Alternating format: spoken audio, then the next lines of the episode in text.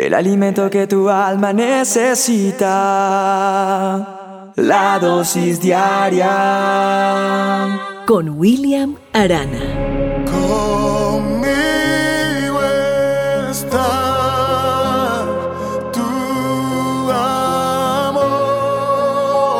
En el primer libro del Manual del Hombre, la Biblia, está la historia de Isaac y de Rebeca. Rebeca, su esposa, eran estériles, ella era estéril, pero después Dios le concede tener hijos y le entrega un par de hermanos que venían los dos en el mismo vientre, o sea, nacieron gemelos, Esaú y Jacob. Y si ustedes recuerdan la historia, Esaú le vende a su hermano la primogenitura. Y entonces Jacob en la Biblia siempre se, se muestra, yo cuando veo esa parte se ve como el malo de la película. De hecho, la mayoría de personas hemos creído que el nombre de Jacob significa usurpador, pero realmente el nombre de Jacob significa sostenido por el talón. Y su vida está marcada por muchos hechos, por muchas situaciones. ¿Por qué? Porque Jacob como que tuvo una vida difícil, una vida que tal vez no era el preferido de la casa. Y creo que aquí se identifica más de uno conmigo. Yo no fui el preferido de mi casa.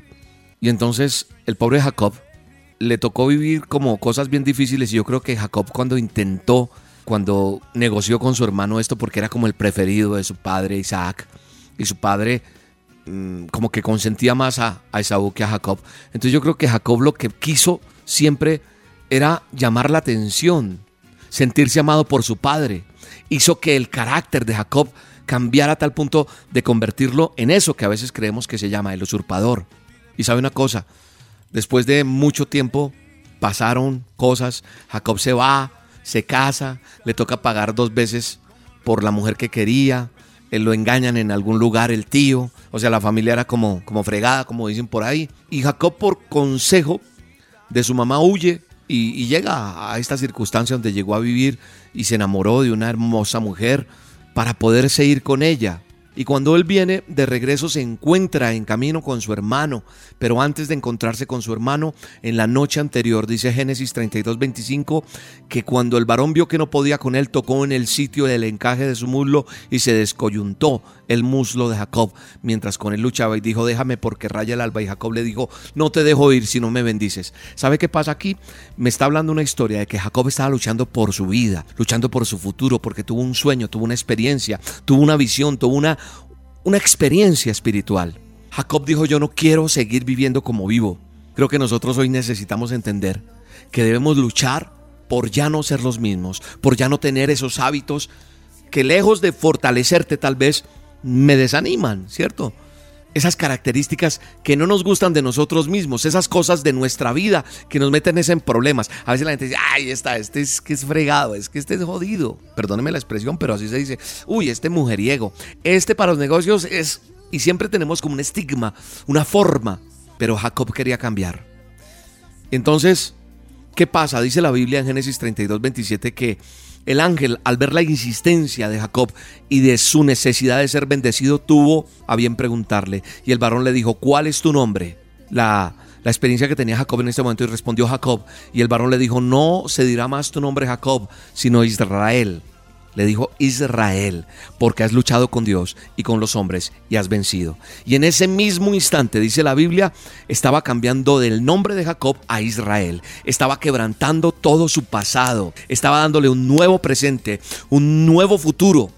Y Jacob estaba consiguiendo lo que tanto quería, dejar de ser ese, ese que marcaron el borracho, el que no paga las deudas, esa mujer que es terrible, esa que se ha acostado con todo el mundo y todo lo que el mundo dice.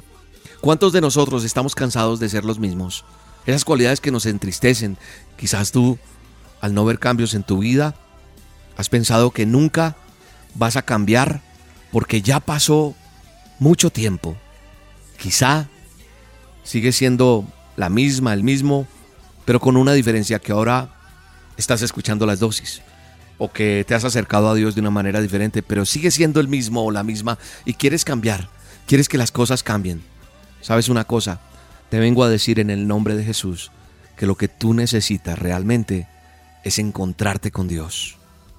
Tú necesitas encontrarte con Dios. No te canses de luchar, no te canses de insistir, no te canses de buscar el cambio.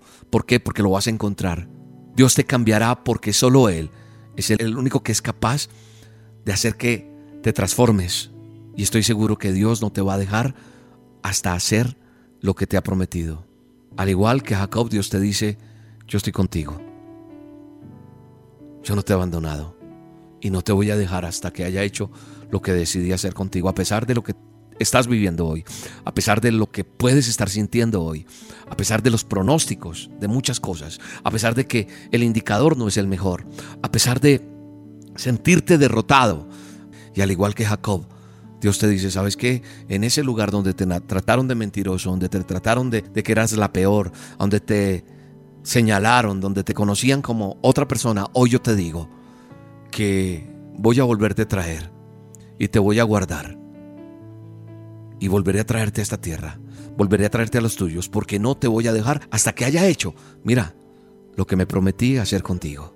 Padre eterno, hoy quiero encontrarme contigo. Perdóname, perdona mis pecados, perdona todo lo que soy. Estoy cansado de ser lo mismo. Te pido que me ayudes y que cumplas tu palabra de que no me dejes hasta que hayas hecho lo que te has propuesto conmigo. Por favor te lo pido en el nombre poderoso de Jesús de Nazaret. Gracias Dios. Tu gracia me arropó y cambiaste mi corazón. Viniste a tomar control de todos mis pasos. Hoy tengo tu abrazo, cambiaste mi corazón. Viniste a tomar control de todos mis pasos.